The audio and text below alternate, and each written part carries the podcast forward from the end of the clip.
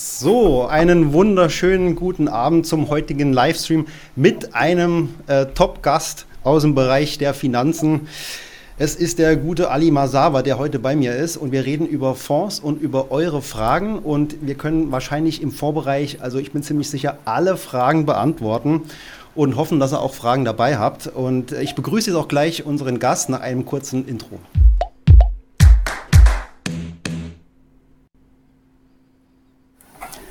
Ja, und da ist er auch schon. Ich begrüße ganz herzlich den Herrn Masawa von Investor. Ja, schön, äh, dass Sie sich die Zeit genommen haben heute Abend und ich würde sagen, am besten stellen Sie sich einfach mal ganz kurz auch den Leuten äh, vor und vor allen Dingen auch vielleicht mal eine kurze Erklärung, was macht denn eigentlich Investor, weil das vielleicht auch für den einen oder anderen noch was Neues ist. Und an alle, die jetzt zuschauen, vielleicht auch eine kurze Info. Schreibt mal in den Chat, ob technisch soweit alles funktioniert. Das wäre mir auch noch ganz wichtig. Denn ich hoffe, dass er uns alle gut sieht und gut hört. Und jetzt übergebe ich kurz das Wort an den Herrn Masawa. Hallo, Herr Beutler. Ähm, schön, schön dabei zu sein. Herzlichen Dank. Ähm, äh, ja, schön. Freut mich sehr, dass es geklappt hat. Ähm, ja, ähm, zu mir, zu meiner Person. Ähm, also ich arbeite schon seit 25 Jahren in etwa mit Fonds, mhm. schreibe über Fonds. Mein Background ist ähm, journalistisch. Das heißt, ich habe äh, in den 90er Jahren habe ich äh, Finanzjournalist gelernt, wie man so schön sagt. Ähm, zunächst bei einer Nachrichtenagentur, einer Finanznachrichtenagentur. Hab dort dann, bin da so ein bisschen wie die Jungfrau zum Kind äh, zu Fonds gestoßen. Ähm, also Nachrichtenagenturen, Bloomberg oder VGD oder Reuters, wie man sie sich vorstellt.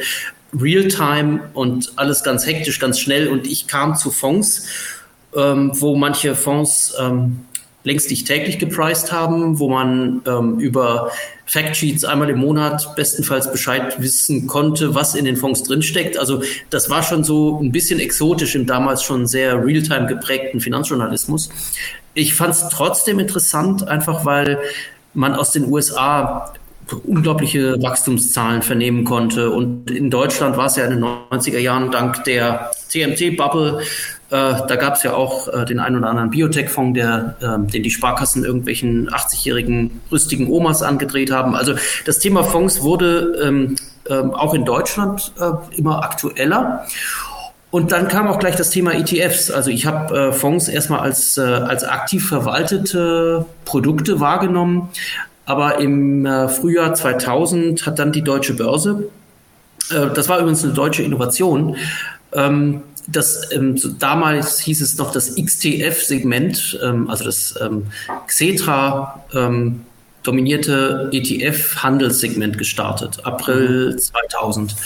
Und äh, das war ziemlich innovativ, weil ich meine, dass Frankfurt damit ähm, in der Pole Position war. Also Frankfurt war, Deutschland war die Nummer eins in Europa bei ETFs. Und äh, das war total spannend und ich habe damals ähm, bei der Nachrichtenagentur VWD als erster einen, v, einen, einen ETF-Marktbericht äh, geschrieben. Okay. Und zwar jede Woche mhm. gab es einen ETF-Marktbericht und da ging es um äh, Gewinner, Verlierer, Neuigkeiten am Markt. Das war so ein bisschen jetzt nicht unbedingt Gossip, aber es war jetzt auch nicht so super strukturiert, quantitativ analysiert, sondern es war einfach ähm, im Grunde den geneigten Investoren, den Selbstentscheidern, äh, weil andere ähm, außer institutionellen hat natürlich keiner ETFs äh, so richtig wahrgenommen, äh, den Markt zu erklären. Was gibt's für Produkte, was zeichnet die aus und so weiter. Das war ähm, das war damals eine spannende Zeit.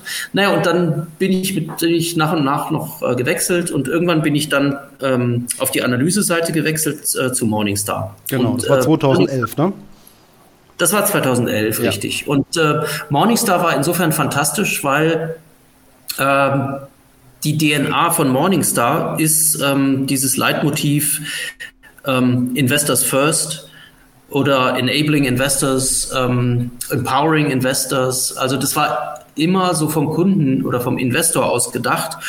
Und Morningstar war immer schon ein sehr großer Freund von niedrig gepreisten Produkten. Ähm, wer das mit ETFs gleichsetzt, ähm, der verpasst was, weil ähm, das ist auch der Grund, warum ich immer gerne beide Hüte aufgehabt habe, auch wenn viele das so nicht wahrgenommen haben.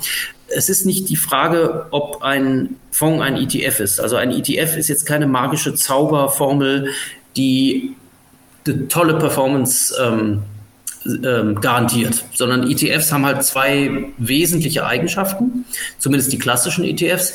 Sie sind einmal ähm, günstig und sie sind nicht besonders ähm, aktiv. Also sie sind gar nicht aktiv, das ist schon klar, aber ich meine, wann, ähm, wann findet eine Veränderung in einem klassischen Index statt? Eigentlich nur, äh, wenn ein Unternehmen oder ein Wertpapier rausfällt, dann kommt ein neues rein und äh, dann gibt es noch Dividenden, die ausschütten, dann gibt es Kapitalmaßnahmen.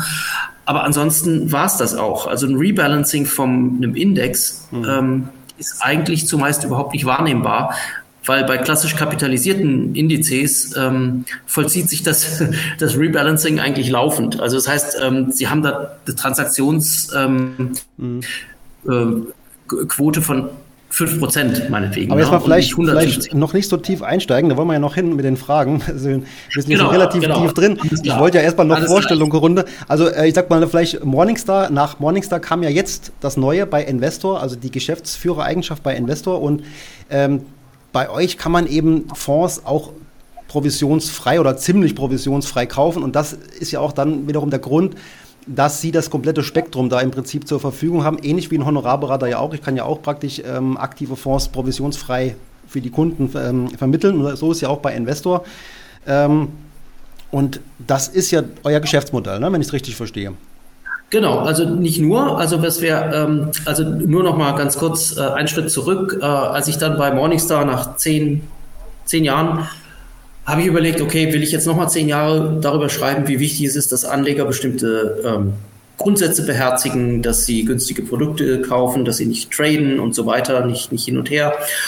Ähm, ja, bis zur Rente hätte ich es machen können, aber dann habe ich aus einer Gemengelage, Gemengelage, die jetzt vielleicht ein bisschen komplex ist ähm, und umständlich oder äh, kompliziert, äh, ganz einfach gesagt, ich bekam die Gelegenheit, ähm, zu einem Vermittler zu gehen, wo genau das gemacht wird. Nämlich das äh, Motto ist, ähm, Kosten senken, faire Konditionen für Investoren. Und deswegen bin ich hier eingestiegen, jetzt zuletzt als Geschäftsführer, weil ähm, der Clou an dem Geschäftsmodell, ähm, das sind im Grunde zwei Sachen. Einmal, es gibt ETF-Model-Portfolios. Das sind ähm, ETF-Portfolios, die sehr günstig sind, also genauer gesagt 19 Basispunkte. Und gleichzeitig aber auf der aktiven Seite erstatten wir die Bestandsprovisionen von aktiv verwalteten Fonds und dadurch können wir in Zeiten, in denen es, äh, es immer noch sehr schwierig ist, für Selbstentscheider an günstige Produkte ranzukommen, können wir halt aktiv verwaltete Fonds auch äh, sehr günstig machen.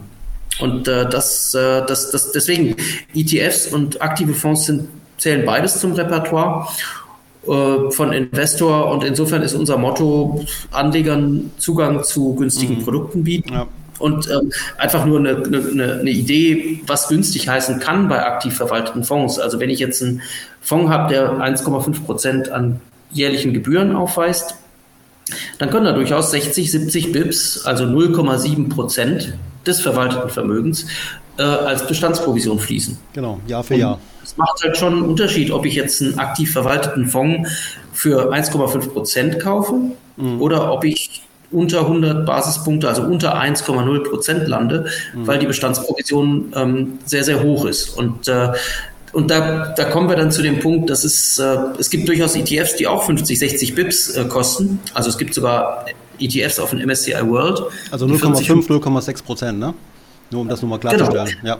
Genau, und, und dann ist man bei manchen ETFs, also gerade wenn es um Themen-ETFs geht oder um ähm, Faktor-ETFs, die sind teilweise noch so gepreist wie der DAX-ETF vor zehn Jahren. Also mhm. insofern, ähm, das, da, da kann man schon einiges an Gebühren senken.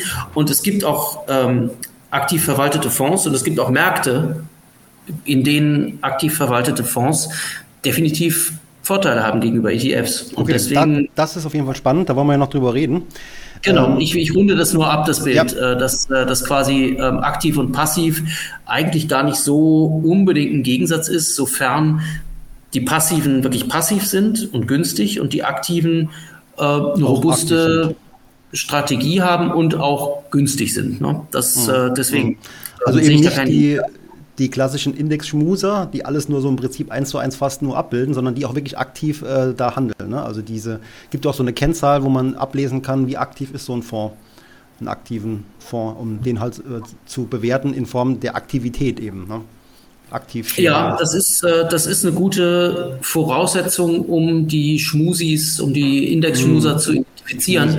Das genau. Blöde ist halt, dass, Umkehr, dass der Umkehrschluss nicht gilt. Also wer fantastisch anders ist als der Index, kann auch fantastisch auf äh, der Nase landen. Richtig. Also ja, also es, es, es, es stimmt beides. Ne? Also die äh, Active Share, die äh, Fonds, die einen hohen Active Share haben, das sind die, die typischerweise eine sehr ordentliche Outperformance erwirtschaften können. können. Ne, können, ganz wichtig. Äh, es sind aber auch die, die spektakulär scheitern. Und ja. äh, dann werden sie irgendwann zugemacht und dann. Wenn man es vorher äh, wüsste, ne? Bitte? Wenn man es vorher wüsste immer. Wenn man es vorher wüsste. Ist. Ja. Genau, wenn man es nur vorher wüsste. Also vielleicht gerade mal diese aktiv-passiv-Diskussion. Da war auch vor kurzem noch mal ähm, die Rede davon. Und zwar ähm, ist nie so ganz klar, wie stark ist denn jetzt der Markt äh, von aktiv zu passiv gewechselt. Also klar ist, dass der Trend intakt ist, dass immer mehr passiv anlegen, also in den USA, was ein Riesenmarkt ist, ja auf jeden Fall. Bei uns aber auch immer mehr. Jetzt die Frage an Sie, wie stark ist das schon entwickelt? Also wie, wie stark ist das alles schon passiv? Und ab wann könnte es zum Problem für den Markt werden, wenn es überhaupt zum Problem werden könnte? Mhm. Ähm, ich greife erstmal Ihren letzten Punkt auf. Wann wird es zum Problem? Ähm, Sie kennen vielleicht äh, das, äh, das äh, Phänomen der Laffer-Kurve. Ähm, die Laffer-Kurve beschreibt, ähm, ab wann Steuern quasi auf den Staat zurückfallen. Also ab wann werden hohe Steuern wirklich zum Problem für einen Staat? Weil wenn, also ganz einfach die Steuerquote, ne? also wenn ich jetzt 10% Steuern zahlen muss, dann juckt mich das nicht so richtig. Ne? Wenn ich 30% Steuern zahlen muss, dann merke ich das und dann juckt es mich schon. Aber wenn ich 80% Steuern zahlen müsste auf mein Lohneinkommen, Erwerbseinkommen, ja, dann würde ich vielleicht irgendwann gar nicht mehr arbeiten wollen, ne? weil also 80 Prozent, dann schweiße ich lieber irgendwie Autos zusammen schwarz und äh, gehe eigentlich gar keiner Tätigkeit nach. Das heißt, wenn ich jetzt ähm, eine Steuerquote von 80 Prozent habe, dann klingt es nach viel, aber dann fangen die Leute an abzuwandern, die abwandern können. Sprich, das ist dann kontraproduktiv. Umgekehrt, wenn die Steuern niedrig sind, ähm, dann äh, finden viele das eine knorke Sache, Steuern zu zahlen und kommen sogar aus dem Ausland her, weil ja die Steuern so niedrig sind. Also will sagen, es gibt halt so ein, so ein Equilibrium oder so eine, so, eine, so, eine, so, eine, so eine Grenze. Ab wann schlägt etwas zurück ähm, oder ab wann wird aus einer guten Intention was Negatives? Und das Gleiche ist halt in der Diskussion um ETFs. Ab wann ist eine ETF-Quote so hoch, dass die Markteffizienz äh, und die Funktionsfähigkeit eines Marktes ähm, geschädigt wird? Ja. Und aktuell sind wir noch lange nicht so weit, weil aktuell haben Indexfonds in Europa wahrscheinlich eine Markt, ich habe es jetzt nicht genau nachgeschaut aktuell, aber es sind vielleicht 20 bis 30 Prozent, je nachdem, mhm. ähm, mhm. von welchem Marktsegment wir reden. Ja. Also da ist noch sehr viel Luft nach oben. Mhm. Und die Debatte ist halt sehr theoretisch. Ne? Also ab wann wird es denn schädlich? Ab 70 Prozent, ab 80 Prozent? Ja. Vielleicht aber vielleicht können wir, was Fonds anbelangt, irgendwann eine Quote von 90 Prozent ETFs haben. Mhm. Äh, der Punkt ist ja, dass die Grundgesamtheit des Marktes nicht nur aus Fonds besteht. Und wenn jetzt der Fondsmarkt zu 90 Prozent aus ETFs besteht, mhm. dann gibt es zwar nur noch 10 Prozent aktive, aber das sind ja dann die, die richtig Chancen wahrnehmen, dadurch, dass bei ETFs halt auch nicht immer alles ähm, rosig verläuft. Ne? Ja. Also ist Und auf jeden deswegen, Fall in, in, insofern ganz, ganz kurz noch abschließend, ähm, äh, es kann sein, dass auch bei einem 90-prozentigen ETF-Anteil der Fondsmarkt immer noch funktioniert, ja. weil eben die 10 Prozent super aktiv alle Chancen nutzen. Ne? Mhm. Und das Zweite ist ja, es gibt immer noch den, den vergessen wir manchmal, aber es gibt noch Aktionäre und dann gibt es noch ähm, da gibt es auch äh, Smart Beta ETFs, die machen eben auch nicht alles gleichgerichtet, sondern da gibt es dann Value ETFs, dann gibt es Momentum ETFs, dann gibt es Low, Vol Low Volatility. Also der Markt mhm. ist so bunt und so breit und so divers, ähm, dass man eigentlich diese Debatte, die kann man in, in, über ein Glas Wein ähm, kann man diese intellektuelle Debatte führen, aber ja. sie muss uns können nicht wir, wirklich... Können wir ja gerne noch uns einschenken, ne? Gläschen Wein, dann können wir weiterreden. Ja, äh, es ist auch interessant, diejenigen, die dieses Argument bringen, das sind die, die äh, gerade die Konsolidierungsschlacht verlieren. Ne? Das sind dann die Indexschmuser, die sagen, oh, aber ja, ETF aber ist kaputt. Genau deswegen ähm, stelle ich ja jetzt die Frage bei uns hier, weil wir sind ja davon von diesem Verdacht irgendwie dann äh, befreit. Ne? Also wir haben ja nicht irgendwie die Intention, irgendwas positiv oder negativ darzustellen. Deswegen fand ich es mal ganz interessant, was Sie dazu sagen. Aber es ist halt theoretisch, das äh, sehe ich auch so, ab welchem Prozentsatz wird es vielleicht problematisch? Ab wann kann man ja auch vielleicht dann wieder so diese Marktungleichheiten auch für sich nutzen als aktiver Investor, als aktiver Fondsmanager? Wird man, wird man eben abwarten müssen, ne? was, was das so in Zukunft dann bringt. Die, die, ja, also ich würde mich als Investor von, von so einer Debatte komplett frei machen. Mhm. Weil, wie gesagt, das ist eine intellektuelle Debatte, die auch nicht ganz ohne Grund geführt wird. Sie wird von denen geführt, die gerne ETFs auch zurückdrängen. Ja, Klar. Das ist ein bisschen, ist, äh, ja, also deswegen kann man im Blick halten, mhm. weil man muss ja wissen, ist da wirklich eine reale Gefahr oder nicht. Aber ja, ja, mei, also einfach entspannt dabei bleiben und wenn man einen guten ETF hat, weiter sparen. Okay, alles klar. Nur weil es eben manchmal ja auch ähm, die Diskussion ja gibt. Äh, jetzt habe ich schon ein paar Fragen im Chat, da wollen wir gleich dran gehen, bevor das zu viel wird. Ähm, und zwar eine Frage vom James Bond. Was ist äh, das besondere Alleinstellungsmerkmal von Investor gegenüber den Mitbewerbern? Und er schreibt hier zum Beispiel Rentablo. Die machen ja auch ähnlich wie ihr. Ja, ähm, Rentablo ist ähm, ein freundlicher Wettbewerber, mit dem wir uns sehr, sehr gut verstehen. Mhm. Es ist so, dass äh, das Unters der Unterschied ist im, im Preismodell. Also bei uns ähm, zahlt man halt abhängig vom Vermögen. Und bei, bei, bei Rentablo ist, soweit ich das verstanden habe, so eine fixe Gebühr von, ich glaube, 15 Euro im Monat. So, jetzt kann sich ja jeder ausrechnen, ähm, das sind dann 180 Euro im Jahr, kostet das, wenn, wenn, wenn, mein, wenn mein Wissensstand stimmt. Und bei uns sind es 0,19. Das heißt, es gibt da so, ich glaube, die Grenze liegt so bei, bei ähm, einem Vermögen von, ja, das ist wahrscheinlich ein sechsstelliges Vermögen, wo drunter sind tendenziell wir günstiger. Aber ist ja klar, wer ein hohes Vermögen hat und, und äh, der dann nur 180 Euro an ähm, Service-Fee sozusagen bezahlt, der, der, der fährt natürlich mit Rentablo besser und bei uns äh, sind es vielleicht die Leute mit den eher, äh, sage ich mal, unter 100.000 Euro. Das ist so ganz grob geschätzt. Ne? Also das kann ja jeder sich, sich ausrechnen. Ne? Also wer Wer, wer, wer ein großes Portfolio pflegt, wird tendenziell bei mhm. Rentablo mit dem fixen Fee-Modell besser laufen. Bei uns ist es mit dem prozentualen Gebührenmodell ähm, für, für die eher kleineren Vermögen unter 100.000 wahrscheinlich günstiger. Okay, gut, alles klar. Da wäre die Frage auch beantwortet. Und dann kommt schon eine Spezialfrage. Ähm, da sind schon ein paar Experten bei uns im Chat, glaube ich. Warum, aber wenn man die Frage jetzt beantworten kann, so auf dem Stegreif, warum ist das folgende kein ETF? Vanguard Global Small Cap Index. Klingt für mich aber wie ein ETF. Äh, das ist kein ETF, weil das Kürzel ETF fehlt und das ist regulatorisch vorgegeben, dass ein ETF auch ETF und sogar USITS ETF im Namen führen muss und das mhm. ist ein nicht börsennotierter Indexfonds, was nichts an der Tatsache ändert, dass der der ist einfach nur nicht börsengelistet. Ne? Den mhm. kauft man dann zum NAV beim Anbieter, in dem Fall Vanguard. Ah, okay. Und das Tracking ist genauso gut wie beim ETF. Mhm. Die Gebühren sind meistens ähnlich. Ähm, Warum machen die das? Das ist. Bitte? Warum machen die das dann, dass da nicht börsengehandelt ist dann? Äh, also sagen wir mal so, ich, äh, Indexfonds sind, sind, sind von der Historie ähm, nicht börsennotiert. Und diese Börsennotierung, die kam erst später. Das ist im Grunde, ich, ich meine, brauche ich, ähm, wenn ich jetzt einen DAX-ETF habe, ist es für mich als Anleger wichtig, dass ich weiß, dass da 700 Kurse am Tag oder 10.000 Kurse am Tag nee. gestellt werden? Hm. Nö. Also ich kann auch einen Indexfonds zum NAV kaufen, dann weiß ich halt nicht genau, zu welchem Preis und mit welchem Spread ich gekauft habe, aber äh, es gibt ja dann eigentlich, es sei denn, man hat Swing Pricing, gut, das wird jetzt zu technisch, aber äh, wenn man kein Swing Pricing hat, dann hat man im Grunde auch beim Indexfonds keine Handelsgebühren. In, insofern ist das es ist Geschmacksfrage. Im Moment ist es in Deutschland noch so, dass äh, die meisten Indexfonds ETFs sind. Also ist es nicht ganz egal. Also man hat einfach eine größere Auswahl an ETFs. Ähm, macht keinen Unterschied. Also in Amerika sind zum Beispiel Indexfonds, ähm, die haben einen ähnlich hohen oder so, teilweise sogar einen höheren Marktanteil als ETFs, wenn man jetzt mhm. über äh, Indexfonds nicht börsennotiert versus ETFs redet. Also okay. lange Rede, kurzer Sinn, ähm, nicht jeder also nicht jeder Indexfonds muss ein ETF sein.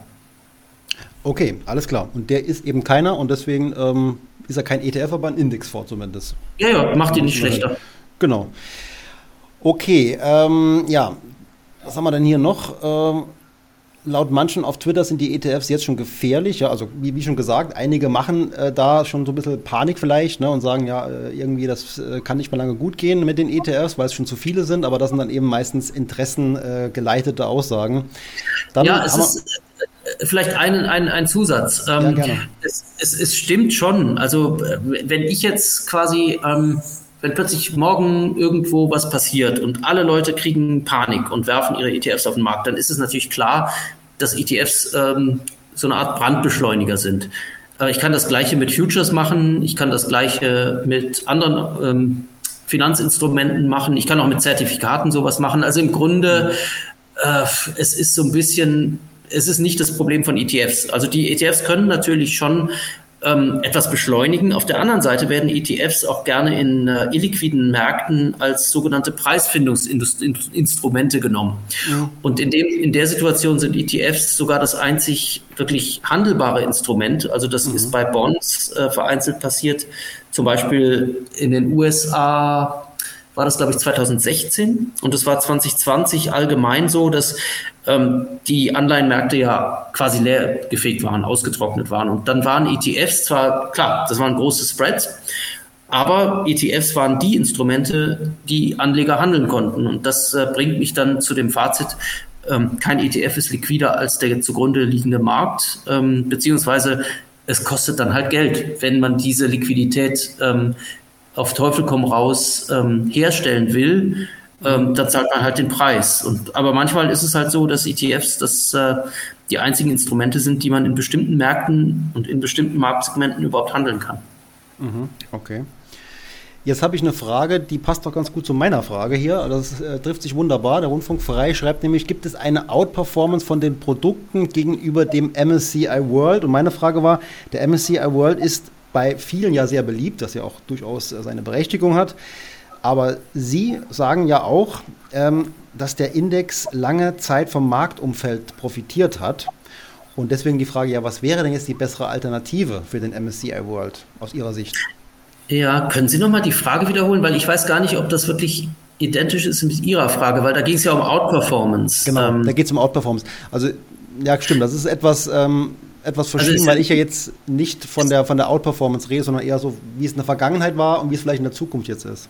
Ja, okay, also weil man kann auch eine super technische Debatte führen, ob ETFs ihre Indizes outperformen können. Ich verstehe das so, dass das jetzt so nicht gemeint ist von Ihrem ähm, Hörer, äh, sondern im Grunde die Frage hebt ab, wieso war der MSCI World so fantastisch gut ähm, im Vergleich zu global anlegenden Fonds. Ne? Das, das würde ich jetzt so verstehen. Und ich glaube, in den letzten zehn Jahren haben wir wahnsinnig profitiert als Euroanleger davon, dass A, der Dollar ähm, ähm, kontinuierlich aufgewertet hat. Ne? Mhm. Das hat uns sehr schöne Währungsgewinne beschert.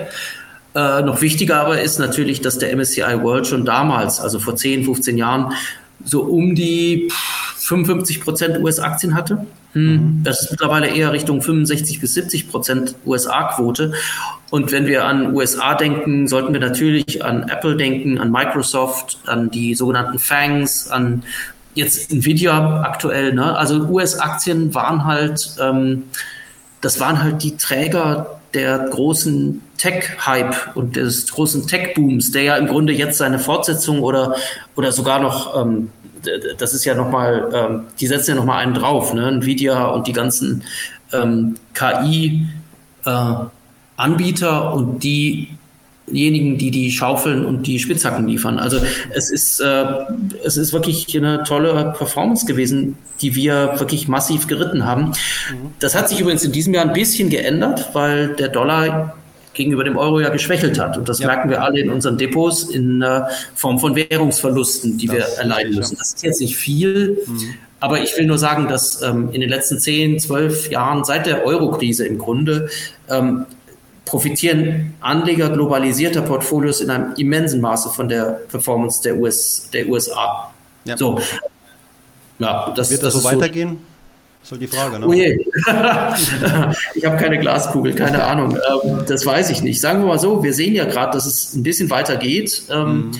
Stichwort KI, Fantasie, wobei natürlich profitieren da auch andere äh, andere Länder, ASML zum Beispiel, ne, die Niederländer, die profitieren auch äh, davon. Mhm. Äh, wahrscheinlich werden sogar die Japaner davon profitieren. Es gibt auch äh, Taiwan Semiconductor, die immens günstig bewertet sind. Also verglichen mit Nvidia mit einem 40, 40er Kursumsatzverhältnis, ähm, das ist schon gigantisch. Ne? Ähm, Deswegen wird das so weitergehen. Also wenn Märkte im Momentum-Modus sind, dann kann das weitergehen, aber irgendwann, denke ich mir, wird der Trend kippen und das ist halt wie überall. Ne? Der, die Welt wird äh, übermorgen nicht nur aus Nvidia bestehen. Insofern, ja.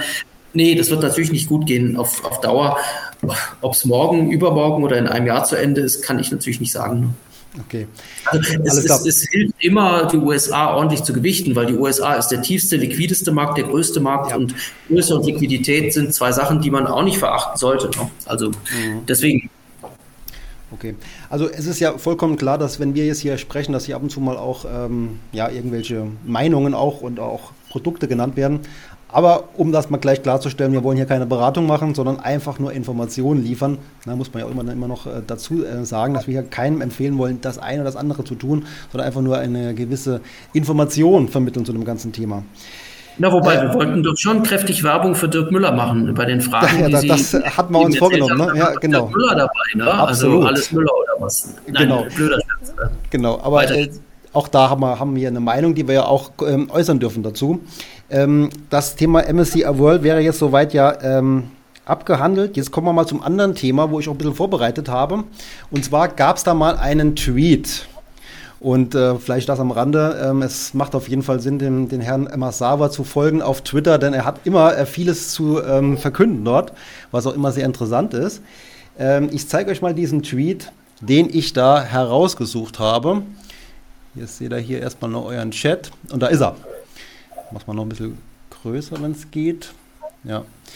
Er hat geschrieben, ähm, ich habe in 25 Jahren keinen Zugang zu Investitionen in Emerging Markets gefunden. Immer wieder bestenfalls nur lauwarmes. So, das heißt also, Emerging Markets äh, sind da ähm, für Sie so ein bisschen ein Problem immer gewesen. Immer noch? Ich hoffe nur für mich. Ich hoffe, dass alle anderen einen guten Schnitt gemacht haben. Das würde, würde mich würde ich wirklich ehrlich erfreuen. Ich habe den Verdacht, dass das nicht so ist, weil Emerging Markets, ähm, ja, sagen wir mal so, viele Anleger gehen da so ein bisschen in die Falle. Ne? Die sagen, oder es wird oft im Fondsmarketing suggeriert, dass ein hohes, großes Wirtschaftswachstum irgendwie sich eins zu eins oder fast eins zu eins übersetzt in eine tolle Aktienmarktperformance.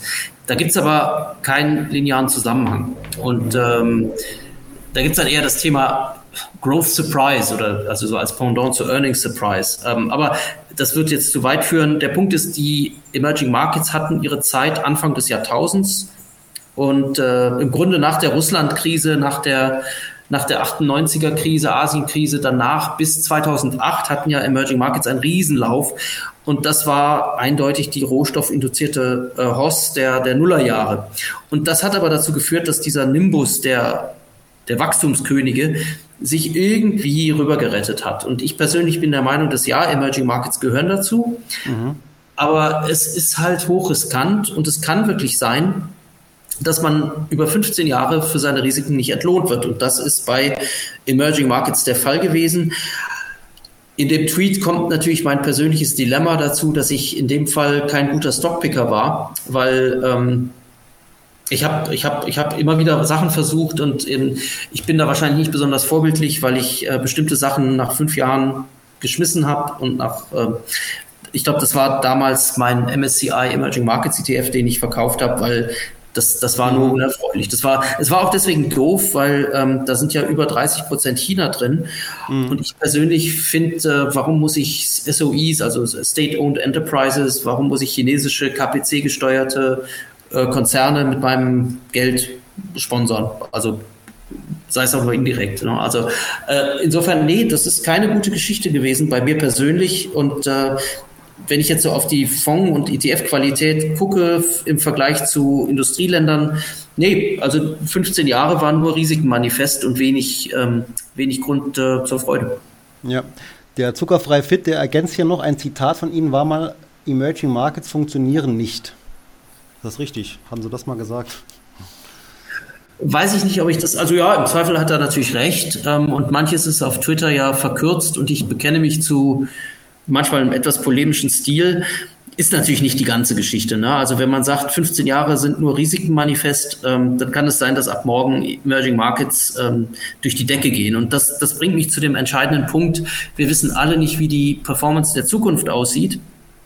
Und deswegen sollten wir uns hüten, von der Vergangenheit ähm, auf die unbekannte Zukunft zu schließen. Insofern, ähm, und deswegen ganz guter Punkt, ich bin als Nachtrag zu dem ähm, Tweet von April 2022 bin ich einigermaßen glücklich mit einem ETF ähm, Emerging Markets ex China. Mhm. Und äh, es gibt dann noch einen sehr schönen aktiv verwalteten Fonds, der eine sehr dezidierte ESG-Strategie fährt. Und ähm, ich möchte den Namen nicht nennen, weil es gibt da draußen bestimmt 300 ähm, wirklich gute Emerging Markets Fonds, die aktiv verwaltet sind. Ähm, wenn man auf strenge ESG-Qualitätsfilter achtet, landet man automatisch bei weniger China. Und ähm, mhm. ich bin jetzt wirklich kein China. Äh, Basher oder sowas, aber ich finde, die Marktstruktur in China ist einfach ähm, für passive Investments für viele Investoren einfach ähm, schwer zu durchschauen. Und deswegen finde ich, ähm, sind aktive ESG-Strategien in Emerging Markets eigentlich eine schöne Sache. So. Und dazu kommt natürlich, Emerging Markets sind nicht die effizientesten Märkte, dann schadet auch nicht ein erfahrenes ähm, Fondsmanager-Team. Und äh, deswegen bin ich da kein ETF-Freund in der Also halten wir fest, Emerging Markets würden Sie sagen, eher vielleicht da mal nach einem aktiven Vorgucken, der was taugt? Ja, weil der Punkt ist, ähm, warum muss ich einen ETF auf einen, ES, äh, auf einen MSCI Emerging Markets kaufen, der im äh, Februar 2022 7% Russland hatte? Und da gibt's noch ähm, die super Brains, die Emerging Markets Dividenden-ETFs kreiert haben, wo dann 18 bis 20 Prozent Russland war, weil ja ähm, Gazprom und Co. so schöne Ausschüttungen liefern. Also ähm, ich finde, man muss bei, also ich kann bei, bei einem Markt, wo ich weiß, da ist ähm, Gesetzestreue, da wird äh, nicht in großem Stil betrogen, also das sind dann vielleicht nur einzelne Autohersteller aus Deutschland, die das machen. Ähm, also wenn ich aber einen Markt vor mir habe, der nicht effizient ist, wo der Rule of Law Faktor ziemlich schwach ist, wo politische Risiken eine Riesenrolle spielen, dann, dann fühle ich mich ehrlich gesagt mit einem aktiven Manager wohler, der genau solche Sachen beachtet. Okay, aber jetzt konkretes Beispiel hätten Sie jetzt da nicht dabei oder möchten Sie es nicht nennen? Ja, ich kann es auch sagen, das ist von, äh, also um Gottes Willen, ich will jetzt nicht einen riesen Suspense schaffen. Ähm, das ist von Stewart Investors ähm, ein ESG-Ansatz, der, der mir sehr sympathisch ist, weil Stewart Investors das seit, äh, seit sehr langer Zeit schon macht. Ne? Also die machen schon ESG Emerging Markets, bevor der ganze Pariser Klimaziele-Hype äh, so mhm. losging. Die machen das seit ewigen okay. Zeiten. Also es ein, no, Stewart Investors. Wobei die auch unter, boah, die wurden, die wurden auch, ähm, ich reiche das nach, wenn das geht, weil, weil mhm. ähm, ja, wir können es die man müsste das finden, aber die wurden ja übernommen und jetzt weiß ich nicht, ob der Name gleich geblieben ist, aber ich, ich schaue das nach und liefere das, das nach. Das können wir auf jeden Fall in die Videobeschreibung dann nach unserem Gespräch, können wir das noch äh, ergänzen, ne? Das ist kein Problem. Genau, genau. Gut. Also ich liefere die Info nach, aber das, äh, das, das, das ist eigentlich das, was ich meinte. Ein Haus, das seit sehr langer Zeit die Strategie fährt und nicht erst ähm, das Thema ESG nach der Pariser Klimakonferenz entdeckt hat. Das okay. Dann wollen wir jetzt noch kurz auf die Fragen gucken, gucken, die aktuell da sind. Und dann können wir uns mal vielleicht einen Blogartikel von Investor anschauen. Übrigens auch ein sehr lesenswerter Blog, äh, wo es darum geht, an, in welchen Märkten vielleicht der ETF nicht so überzeugt. Ne? Und da können wir gleich mal drauf schauen. Aber vorher mal noch die Fragen aus dem Chat. Was haben wir denn da? Ähm, da sind wir stehen geblieben beim, ähm, ja gut, da kommt ein Kommentar zu Nvidia, wird auf jeden Fall irgendwann wieder eine Korrektur kommen. Ähm, dann kommt als nächste Frage, gibt es irgendwelche Studien dazu, dass Emerging Markets nicht effizient sind? Gibt es da Studien dazu? Gibt es, da, gibt es sicher. Ähm,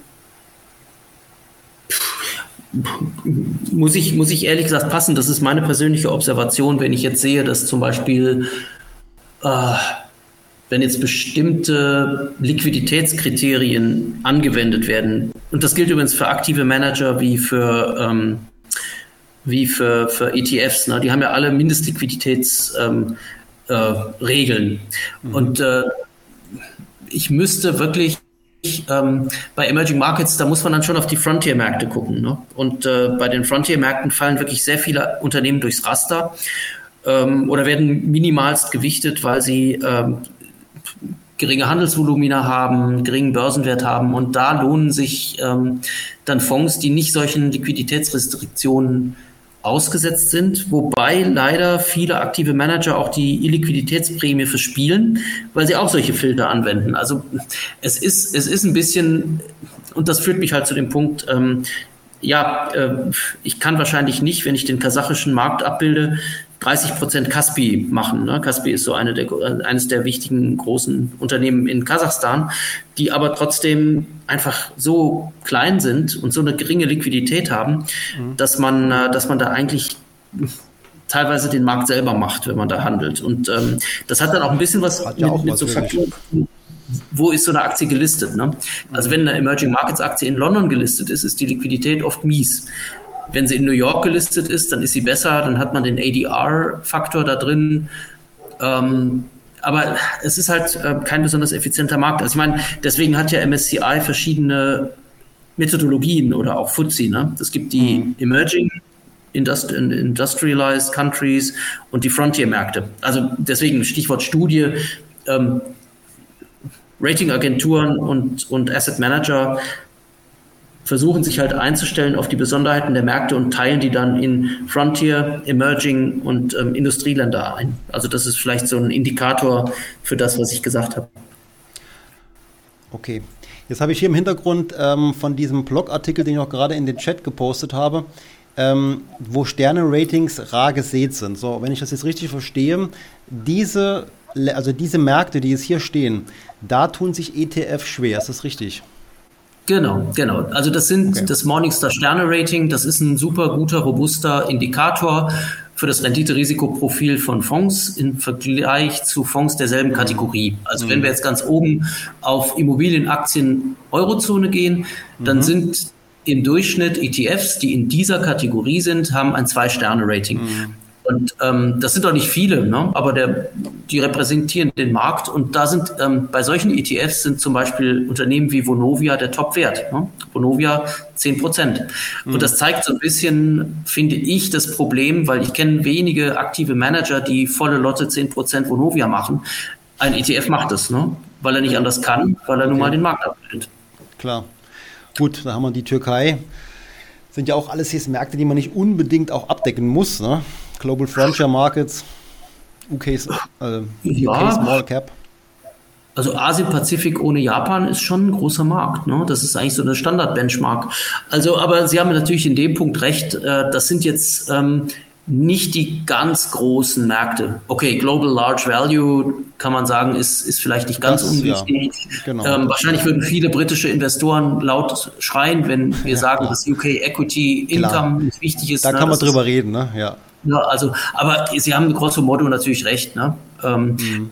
Interessant, Global Emerging Market Bonds, Local Currency, auch unterdurchschnittlich. India Small Cap finde ich noch interessant, ne? Ja, ja, ja. Ja, und das ist nämlich sehr interessant, weil ähm, das sind dann doch nicht ganz so unbedeutende mhm. Marktsegmente. Also wenn Sie jetzt die Kehrseite der Medaille äh, auch zeigen möchten, die habe ich nämlich auch abgetragen, nämlich wo ETFs besonders gut sind, dann könnte man fast auf die, ähm, nennen wir es mal, Core-Satellite-Strategie gehen, dass man sagt, in, nee, äh, das ist der andere Artikel, sorry, ich habe das in zwei Artikeln mhm. gemacht. Ja, nee, ähm, klar. Habe ich jetzt nicht zur Hand, müsste man dann gleich mal noch schauen, ob man den noch findet. Aber ich glaube, also wenn, wenn jemand da mal. Reingehen in den Artikel, in den, in die ersten, im ersten Absatz ist ein Link auf den ersten Teil und da sind die ETFs super. Ähm, da. ah, ja. Ah ja, okay. Ne, also da kommen wir dann relativ schnell. Mhm. Genau, weil ich habe natürlich beides dargestellt. Ne? Ich bash ja nicht. Äh genau, nee, nee, das ist ja das. Ich sage ja, der Blog ist auf jeden Fall absolut lesenswert. Solltet ihr euch ein Lesenzeichen setzen hier. Äh, oder auch den Newsletter abonnieren. Und das sind jetzt die Märkte, wo eben die besten ETFs, wo, die, wo wahrscheinlich kein Aktiver so richtig Chancen hat. Ja, und jetzt gucken Sie sich mal das genauer an. Das muss man sich wirklich auf der Zunge zergehen lassen. Also die besten Ratings machen ETFs in gemischten Kategorien, also Aktienrenten. Also, mhm. also Euro Cautious Allocation, gut Deutsch, ähm, defensive Mischfonds, Moderate Allocation, ausgewogene Mischfonds und zwei drunter Aggressive Allocation, also aktienlastige Mischfonds.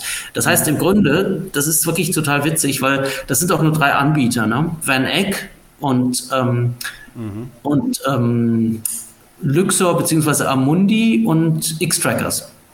Das sind drei Anbieter. Hm? Bitte? Ich könnte mir vorstellen, dass man dann bei Flossbach von Storch das nicht so gerne hört, oder?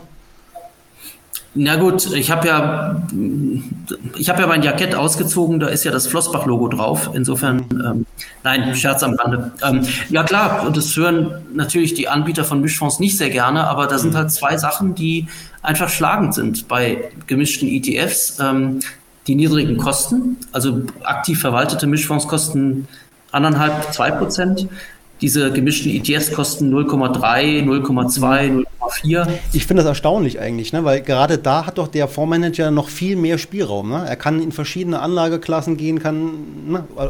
ist auch vielleicht gerade das Problem, ne? aber auf jeden Fall hätte er ja da viel mehr ähm, Möglichkeiten, auch mal vielleicht eben den Index oder das passive Produkt zu schlagen. Ja, naja, gut, ich meine, man muss dazu sagen, dass, also Beispiel Flossbach, der hat auch fünf Sterne. Ne? Also der, der, es gibt schon gute Mischfonds. Wir reden hier über Durchschnitte, aber mhm. gerade weil wir über Durchschnitte reden, ist diese, sind diese fünf ähm, Sterne im Schnitt bei defensiven Mischfonds das ist schon ordentlich, ne? Also der, ich meine, wie gesagt, einmal die niedrigen Kosten und einmal die Tatsache, dass solche Produkte typischerweise nur zweimal im Jahr Rebalancing machen. Und da machen sie mhm. wirklich Rebalancing, das heißt, die setzen dann die Aktienquote wieder auf ihre Ursprungsgewichtung. Und äh, das, das, das sind zwei Sachen, die sind einfach gut. Das ist einfach gut gelaufen. Okay, wunderbar. Dann, Aber äh, natürlich gibt es dann noch die Kategorie USA Standardwerte, da sind ETFs auch äh, sehr gut. Ich fand nur diesen einen Punkt, dass die gemischten ETFs äh, mit Abstand die beste ähm, risikoadjustierte Rendite haben, nämlich Sterne-Ratings. Mhm.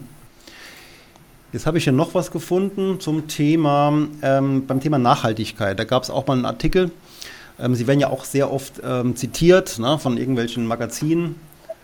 So, und äh, da steht jetzt zum Beispiel drin, ähm, da geht es um den Öko-World-Fonds. Die Gebühren seien sehr hoch und viel zu teuer, zumal man sie nicht mehr im Jahr äh, zumal man sich nicht mehr im Jahr 1996 befinde und es mannigfaltige Alternativen gebe, sagt Masawa. Mhm. So verlangt der Fonds Ökovision Classic, der mir auch schon aufgefallen ist, als ziemlich teuer. Hoppla. Äh, ich sehe gerade, das ist nicht so gut zu sehen, weil ich da im Bild bin. Ähm, so. Ähm, ja, die Gebühren seien sehr hoch und viel zu teuer, haben wir schon. Ähm, genau, und der ist ja auch sehr teuer. Ne? 5% Ausgabeaufschlag, ähm, sehr hohe laufende Kosten pro Jahr. Der ist trotzdem sehr beliebt. Die machen auch wahnsinnig viel Werbung, Ökovision. Mhm. Und ich frage mich immer, ähm, weil es ja auch manchmal heißt, gerade bei nachhaltigen Fonds, ist es schon gut, wenn es ein Management gibt. Äh, die werden ja auch oft da relativ gut bewertet, auch von Stiftung Warentest. Aber ist es wirklich ähm, gerechtfertigt, so teuer diesen Fonds anzubieten? Was ist da Ihre Meinung dazu? Naja, Sie haben mich ja da absolut richtig zitiert. Ne? Wir sind nicht mehr im Jahr 1996. Also nee, ja. absolut nicht. Äh, okay. Nee, also es gibt wirklich sowohl auf der aktiven Seite wie bei ETFs gibt es ähm, auch ähnlich robuste Ansätze und mit sehr, sehr, sehr günstigen Kosten ähm, oder deutlich günstigeren Kosten. Insofern, nee, also ich glaube nicht, dass, äh, ich meine, es ist ja klar, der, der Manager, wenn, wenn diese Gebühr jetzt ähm, tatsächlich jedes Jahr erhoben wird, ähm, und ich gehe davon aus, dass das unverändert ist, dann muss der ja jedes Jahr gegen 2,3 Prozent mhm. Rückstand mhm. ankämpfen. Und genau. das ist natürlich schwierig, ne? Mhm. weil, weil es, es, es führt typischerweise, bei dem Fonds kann ich es jetzt nicht so genau sagen, aber typischerweise führt ja so ein Pricing dazu, dass überdurchschnittliche Risiken genommen werden. So nach dem Motto, ähm, da muss ich jetzt viel rausholen. Genau. Ähm, ja, nee, also ich finde, das muss nicht sein. Vielleicht auch zu dem Thema Gebühren jetzt nochmal. Ähm, Flossbach von Storch hatten wir ja eben schon besprochen. Ich finde, dass man doch irgendwo bei Fonds, wenn sie eine gewisse Größe erreicht haben, man die Kostenquote doch auch reduzieren könnte. Ist es nicht sogar geboten, wenn man jetzt sagt, dass ein Fonds mittlerweile, ich weiß nicht, die ist schon 20 Milliarden oder mehr, ne? Flossbach von Storch Multiple Opportunities, also der beliebteste Mischfonds hier in Deutschland, äh, und verlangt aber konstant die gleichen Gebühren von den Anlegern. Da kommt ja eine, eine Wahnsinnssumme jedes Jahr zusammen. Müsste man da nicht irgendwann auch mal die Gebühren etwas reduzieren oder wie, wie sehen Sie das? Unterschreibe ich voll und, voll und ganz.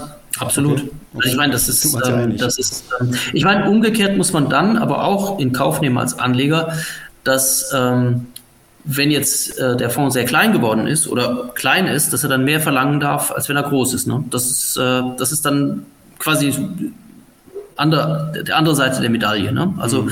wenn was günstiger wird, ja, dann muss es auch möglich sein, dass es teurer wird. Aber mhm. und das ist vielleicht psychologisch gar nicht so leicht zu verargumentieren. Das eine ist irgendwie klar, aber das andere ist irgendwie nicht so klar. Also da, da, das ist ein interessanter Punkt und das muss man wahrscheinlich ähm, regulatorisch irgendwann regeln. Weil es, es gibt eigentlich keinen Grund, warum ein Fonds, der ein Fondsmanagement hat ähm, und das gleiche Fondsmanagement hat, wenn er 30 mal so groß ist und trotzdem die Gebühren genau. verlangt. Genau. Ne, also ist völlig, völlig klar. Ne? Das, ich finde es unverschämt. Ja. Aber ich meine, wir reden jetzt hier über Flossbach die ganze Zeit. Flossbach hat seit äh, Jahrzehnten einen super Job gemacht, ähm, aber es gibt dann gerade im genossenschaftlichen Sektor, ja. sprich bei Union Investment, da gibt es Fonds, wo, ähm, also ich, ich nenne den Namen einfach, ne? Ähm, äh, dieser kontrolliert, dieser defensive Mischfonds. Privatfonds. Privatfonds kontrolliert. Richtig. Ich meine, der hat eine immense äh, 20 Performance. Milliarden, ne? äh, ja, und die Performance-Fee, also da ist es schon, ähm, es ist schon vergnügungssteuerpflichtig quasi, wenn man über die Nulllinie kommt. Das heißt, die Performance-Fee greift ähm, mhm. ab dem ersten Tick über Null. Was bei einem Zinsumfeld von mittlerweile 3,25 Prozent in der Eurozone, das ist schon krass. Ne? Also eigentlich müsste da wenigstens so ein Euribor, beziehungsweise Nachfolger von Euribor äh, Hurdle Rate sein, aber ähm, und dazu kommen noch fixe Fees von auch 1,7, 1,8, also auch extrem, mhm. ja, das ist eine teure Veranstaltung. Und, und wie mhm. gesagt, der, hat, der hatte mal über 20 Milliarden. Ähm, dankenswerterweise sind es jetzt unter 20 Milliarden. Also ich sage das jetzt nur ganz bewusst, weil wir ein paar Mal über Flossbach gesprochen haben. Und ich habe großen Respekt vor Flossbach, weil der einfach einen mhm. wirklich hervorragenden Job macht. Ja, der ja, aber na, auch äh, extrem teuer ist. Ne? Also der, der, die, die Strategie hat über 60 Milliarden.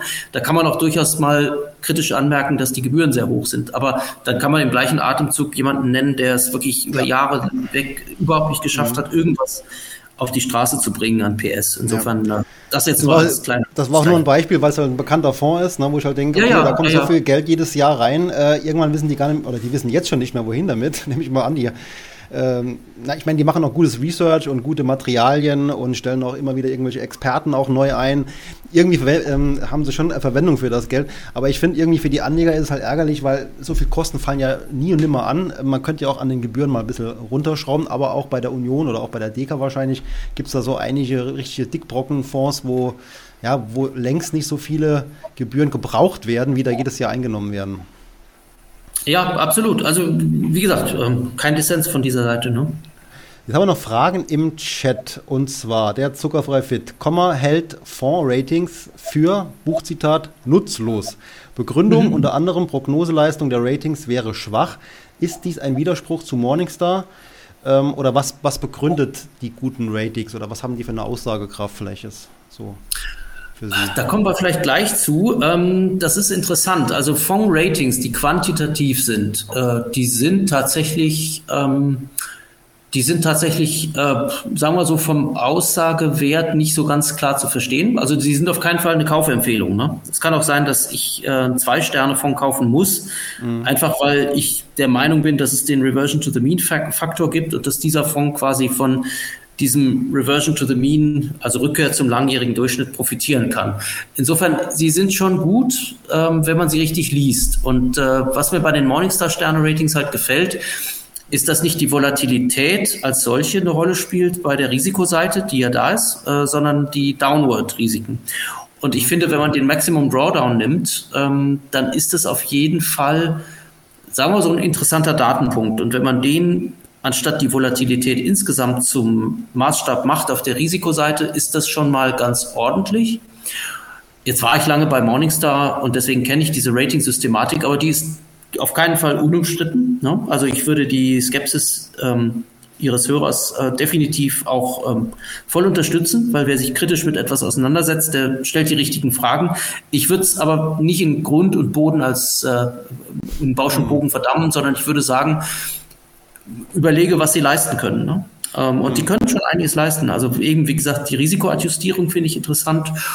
Und vor allen Dingen, was interessant ist, ich könnte ja nie etwas zur Qualität von ETFs ähm, risikoadjustiert auf einen Blick sagen, wenn ich nicht wüsste, dass ein Morningstar Sterne-Rating von fünf Sternen bei einem S&P 500 ETF bedeutet, dass dieser Fonds 90 Prozent aller aktiven Fonds outperformt hat, weil das kann ich nämlich rauslesen. Also ein Rating ist eine gute Zustandsbeschreibung. Ob ich die jetzt als valide für die Zukunft ansehe, ist eine andere Frage. Aber ich, es hilft mir wirklich, Research zu machen. Es gibt mhm. kein anderes Rating-System in der Welt äh, für Fonds, das so global aufgestellt ist wie das Morningstar Sterne Rating. Ähm, weil das kann man auch auf globale Kategorien beziehen oder zumindest nutzen für globale Kategorien. Äh, man kann das äh, die Teilratings sich an, anschauen. Also mhm. ich muss an dieser Stelle definitiv A, eine Lanze brechen für ja. das Sterne-Rating. Auf der anderen Seite Ihrem Hörer schon recht geben. Klar, wer, wer, wer das als ähm, Prognoseinstrument nimmt und sofort nach Ratings kauft, der hat äh, nur einen Teil seiner Hausaufgaben. Man sollte schon verstehen, wie das Rating äh, zustande kommt. Ne? Und äh, ich glaube, bei, bei Morningstar sind die auch frei zugänglich, die Ratings ne, zu den Fonds. Kann ja jeder mal reinschauen, ob er da irgendwo Nutzen für sich findet. Ja, und das Schöne ist, auf morningstar.de kann man ähm, die Fonds alle recherchieren. Also da gibt es einen wirklich sehr, sehr guten ähm, Datenkranz frei zugänglich bei Morningstar. Und ich glaube, man muss sich registrieren, wenn man alle Sachen auf der Website sehen will, muss man sich registrieren. Gut, das, das, das kann man machen, ist legitim, ne? weil die Daten sind schon wertvoll. Ähm, und äh, da kann man auch die Teilratings sehen, von denen ich eben gesprochen habe. Also drei, fünf, zehn Jahres Teilratings, wo man ein bisschen mehr auch in Sachen Rating Momentum erkennen kann. Ähm, ja, also ist, ist, ist eine super Quelle. Mhm. Jetzt haben wir noch eine Frage im Chat und zwar geht es jetzt nochmal um den Öko-World. Ähm, und zwar die Frage, ähm, ja, der ist von 100 auf 40 gefallen, offenbar. Das habe ich jetzt so nicht mitbekommen, aber das wäre schon heftig. Ähm, und die Frage, weil er jetzt so teuer ist. Also das glaube ich jetzt nicht, weil er ja schon immer so teuer war und ja früher ja noch eine etwas bessere Performance abgeliefert hat, wie jetzt in der letzten jüngeren Vergangenheit, da war er eher schwach. Ich glaube, da kann man jetzt nichts äh, Konkretes dazu sagen, oder? Naja, er, er ist natürlich ein Growth-Ansatz. Ne? Also er, er, verfolgt schon einen Growth-Ansatz und Growth ist 2022 ja bekanntermaßen nicht gelaufen. Ja.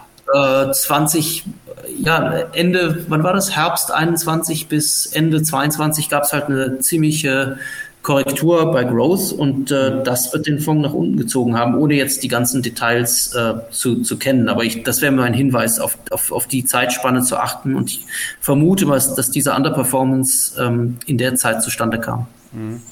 Nächste Frage ist, was Sie vom Morningstar Sustainability Rating halten das ist halt, sie verdichten alles in eine Kennziffer. Ne?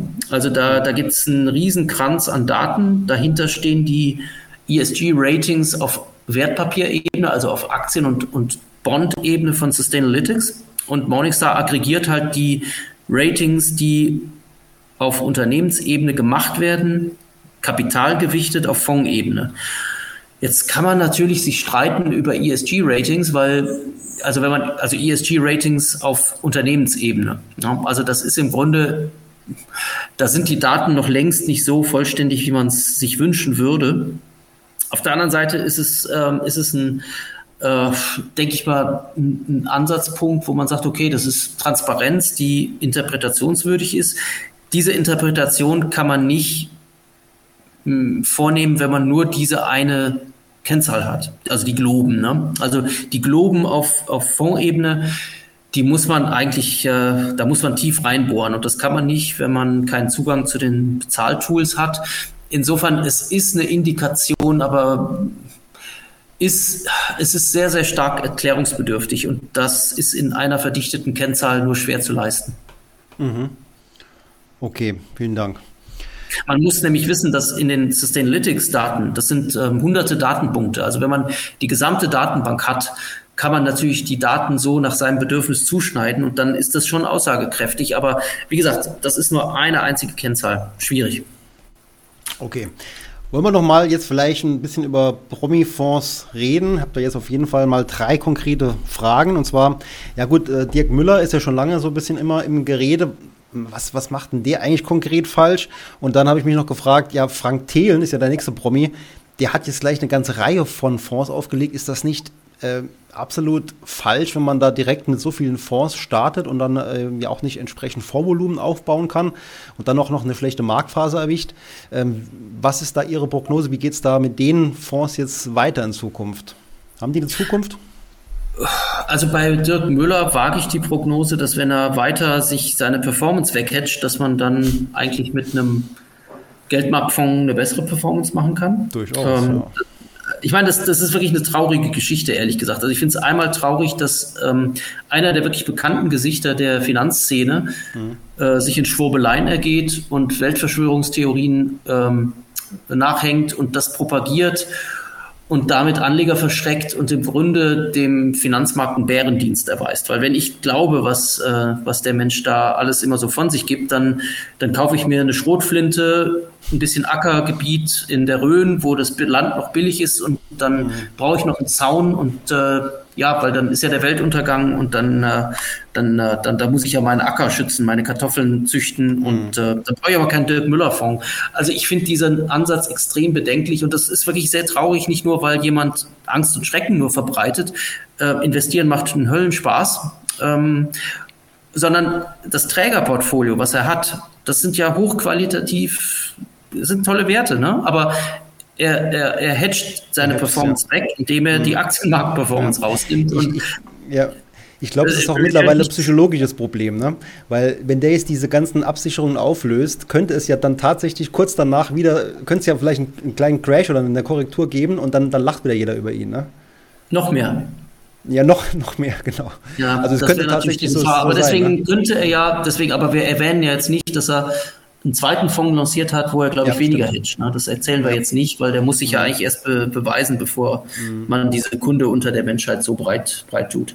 Ja, und bei, bei Frank Thelen, der hat ja jetzt auch eine ganze Reihe von, von Fonds aufgelegt. Äh, wie, wie sehen Sie das Phänomen? Kommt naja, das was? machen Union Investment, DK, DWS und Co. ja auch. Ne? Die legen hunderte Fonds auf und irgendeiner ja, wird schon. Vorvolumen dann, mit entsprechendem Vorvolumen dann zumindest. Ja, das ist ein bisschen doof. Ich meine, ich weiß jetzt gar nicht, ob der so klein war. Dieser ursprüngliche Thelenfonds, der, der, der 10 mal 10 oder wie der 10 heißt, X, der hat ja 60 ja. Millionen, also das ist jetzt gar nicht so wenig. Also nee, aber die anderen, die neuen, die neueren. Ja, ich glaube, äh, er würde gerne mehr haben. Ne? Mhm, auf jeden Fall. Würde auch dem Fonds gut tun. Ja, wer, weiß ich nicht, ob das den Anlegern gut tut, aber der Punkt ist, ähm, also wenn jemand einen Fonds auflegt, dann erwarte ich, ähm, dass da eine gewisse Expertise herrscht, weil sonst kann ich einen ETF kaufen. Wenn jemand Expertise vorhält, ähm, dann kann er auch einen Fonds auflegen, der dann wenig Geld hat, weil ich meine, man kann ja jetzt jemanden nicht verurteilen, dass, ähm, dass er, dass er, dass, dass, vielleicht läuft der Markt gegen ihn, aber ich finde es schon, wenn man mit dem ersten Produkt nicht so den besten Start hatte, dann gleich noch hinterher zu schieben, weiß ich gar nicht. Muss das sein? Also ich weiß es nicht. Ja, das habe ich mich auch gefragt. Ne? Ja, Aber ja. ich glaube, die Frage klärt an dieser Stelle heute nicht mehr. Ne? Das, äh okay, beim Thema Kompetenz haben wir aber jetzt zumindest einen, der jetzt äh, als kompetent wahrgenommen wird und auch kompetent ist, ja, der, der Dr. Ähm, Kommer, der ja auch als ETF-Papst bezeichnet wird und da auch ein Tweet von Ihnen dazu, ähm, der so eine Tendenz von Kritik aber drin hat. Ja. Also, und zwar, ne, also hier geht es darum, ähm, hat ja jetzt seinen eigenen ETF äh, aufgelegt, der auch abweichend vom dem normalen Marktindex läuft. Und da schreiben sie, gibt es eine Schwelle bei den Kosten, ab der die Geburt des Papst-ETFs nicht mehr als unbefleckt gilt. Spoiler, wer jetzt mit 0,5% kommt, ist im Jahr 2010 stehen geblieben. Also, Tatsache ist ja, dass der, Vor, äh, dass der ETF 0,5% kosten soll. Und das Echt? sehen sie da, ja, und das sehen sie etwas kritisch an der. Stelle. Äh, ja, äh, ja, ich finde, äh, ich meine 50, ähm, das habe ich jetzt nicht von ganz ungefähr gesagt, weil Sie kennen doch den Arero sicher, ne? den Arero ja. Weltfonds. Und ja. äh, der wurde 2007 lanciert. Und jetzt raten Sie mal, was der kostet. Äh, 05? Ja, ha, bingo. ähm, ja, also weiß ich nicht. Also ich finde, also ich meine, ETFs sind seit dem Jahr 2007, 8 oder 10 sind deutlich günstiger geworden. Und ja, ähm, ja man kann 50 Basispunkte aufrufen, aber muss man das tun? Also ich finde, 50 Basispunkte ist bei einem ETF eine Ansage. Und das Lustige ist, ich habe diesen Tweet ja geschrieben und da hat einer gesagt, na, ich glaube auch nicht, dass der super Performance bringt, aber da steckt schon so viel Arbeit hinter und der macht ja ganz komplexe Sachen.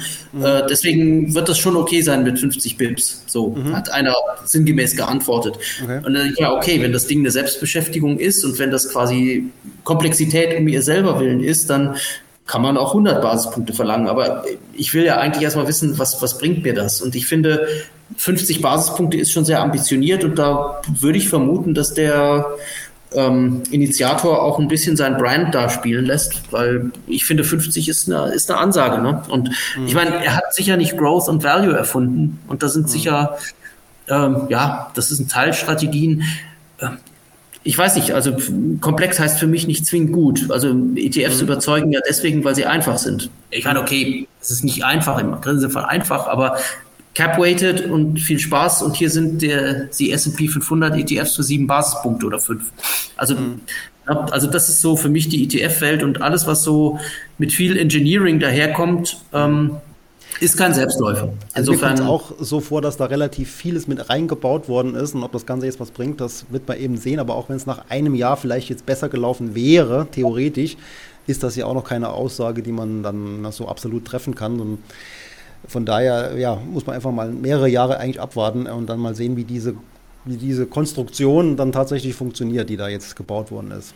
Ja, das bringt uns, finde ich, auf einen ganz wichtigen Punkt. Ähm, und zwar, wenn ich jetzt äh, so Faktor, Faktoren habe, ne? Faktor-ETFs sind ja, sind ja bekannt, dann muss ich mir bewusst sein, dass ich mit diesem Faktor-ETF eine Wette gegen den Markt eingehe. Und wenn ich eine Wette gegen den Markt eingehe, bin ich im Spiel der aktiven Manager. So, das soll jetzt kein Plädoyer gegen Value, Quality, Low Vol sein. Ich, ich sag nur, das ist das, also ETF-Anbieter, die sowas eingehen, solche Produkte bringen und Anleger, die solche Produkte kaufen, die müssen sich eigentlich bewusst machen, dass sie gegen den Markt handeln. Und äh, der Markt, das ist eigentlich der Standard-ETF auf den S&P 500 oder MSCI World. Also marktkapitalisiert. Genau. Also im Grunde, sobald ich etwas anders mache als der Referenzmarkt, dann ist es ja nennen wir es der Einfachheit halber, aktiv oder semi-aktiv. Ne? Das heißt, im Grunde muss ich wissen, was ich da kaufe. Ne? Das, ich mhm. fange im Grunde an, bestimmte Prognosen zu erstellen, die eigentlich, das ist gut, man kann Prognosen erstellen. Ne? Also ich kann zum Beispiel sagen, ich finde, die USA sind zu teuer, dann, dann, dann hohe Bewertungen bedeuten künftige unterdurchschnittliche Renditen. Das kann ich ja alles machen. Ja, ne? Aber wenn ich jetzt anfange, Marktsegmente mir rauszugreifen und da zu sagen, das wird sein. Mhm. Ja, kann sein, ne? kann aber auch nicht sein. Ja. Zum Thema Gerd Kommer haben wir da auch noch eine Frage jetzt bekommen. Gerd Kommer gewichtet in seinem Fonds 50% nach Marktkapitalisierung und 50% nach BIP, also so eine Mischung von beidem. Was halten Sie davon? Naja, wenn ich mir angucke, wer zu den großen BIP-Playern weltweit zählt, nämlich China, weiß ich nicht. Muss ich, muss ich in China investieren? Nö. Also nur weil da zufällig ein dickes BIP ist, muss das nicht einen dicken Teil meines Portfolios ausmachen. Ja, ja genau. Gut, dann haben wir noch eine Frage vom Rundfunk frei. Der schreibt, jetzt viel ESG gehört. Wie sinnvoll ist es da, viele gute Unternehmen quasi auszuschließen? Also im Sinne von ESG schließt gute Unternehmen ja, aus, oder? Ja. ja. völlig berechtigte Frage. Ne? Also ESG ist ja, und da kommen wir, es ist kein Faktor. Ne? Also manche sagen, ESG ist eine Art Faktor. Ich würde ESG als Versuch eines Risikomanagements sehen. Aber wenn ich auf das Jahr 2022 blicke, dann ähm, haben Energieaktien viel, viel, viel an Performance gerettet in Klammern, der britische Aktienmarkt hat nicht umsonst so gut performt, weil ähm, Energie und Rohstoffe super performt haben, 22. Die hätte ich da per se ausgeschlossen oder zumindest sehr stark reduziert. Mhm. Ich hätte Lockheed Martin, ich hätte Airbus, ich hätte Rheinmetall, ich hätte die Waffenhersteller ausgeschlossen. Ähm, ja, vielleicht, vielleicht äh, sich waffenfrei von den Russen überrollen zu lassen, ist vielleicht auch, hat auch eine gewisse ähm, Ästhetik, aber ich persönlich ähm, muss halt überlegen, ob ich wirklich diese Werte habe und vertrete oder ob ich der Meinung bin, dass das so eine Alpha-Quelle ist, wie auch immer geartet. Und, aber ich finde grundsätzlich sich ähm, klar zu machen.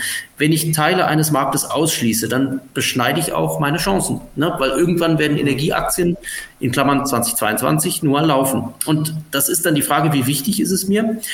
Ähm, es ist, es ist eine, es ist ja auch nicht falsch zu sagen, mir ist ESG wichtig, aber dann soll ich nicht, finde ich, sollte ich nicht von der Prämisse ausgehen, dass ich die Welt rette und dann noch da Fett Kohle dran verdiene. Ne? Ja. Also gibt dann halt vielleicht Phasen, wo ich keine Kohle verdiene.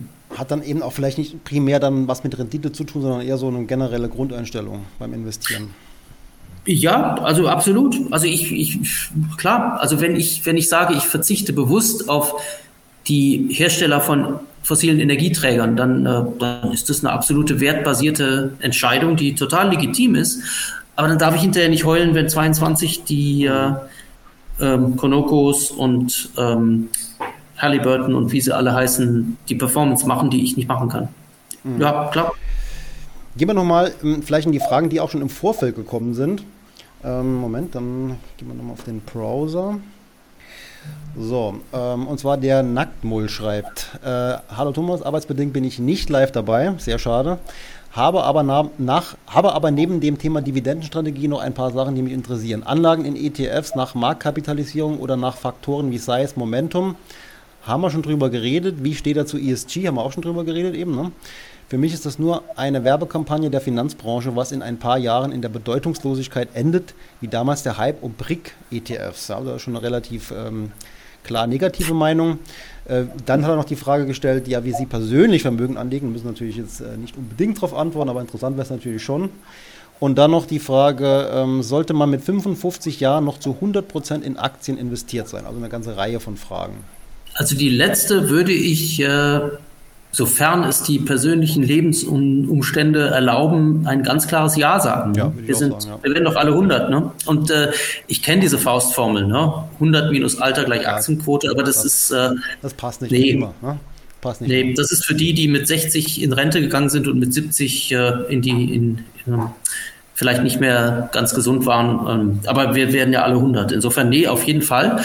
Äh, persönlich, ähm, ich bin diversifiziert. Ich bin selten in Einzelaktien zu finden. Mhm. Ähm, ich bin aktiv und passiv unterwegs und ich habe äh, wahrscheinlich einen Growth Bias im Portfolio und äh, das passt aber auch okay, weil, weil vieles, was in Value, im Value Bucket ähm, des Marktes ist, finde ich persönlich nicht, nicht, besonders, ähm, nicht besonders toll und ich mag den Total Return, ich brauche keine Dividenden. Also ich, ich würde mich eher als Growth Investor bezeichnen. Okay. Und bei den aktiven Fonds, die Sie da haben, ist da irgendeiner besonders gut?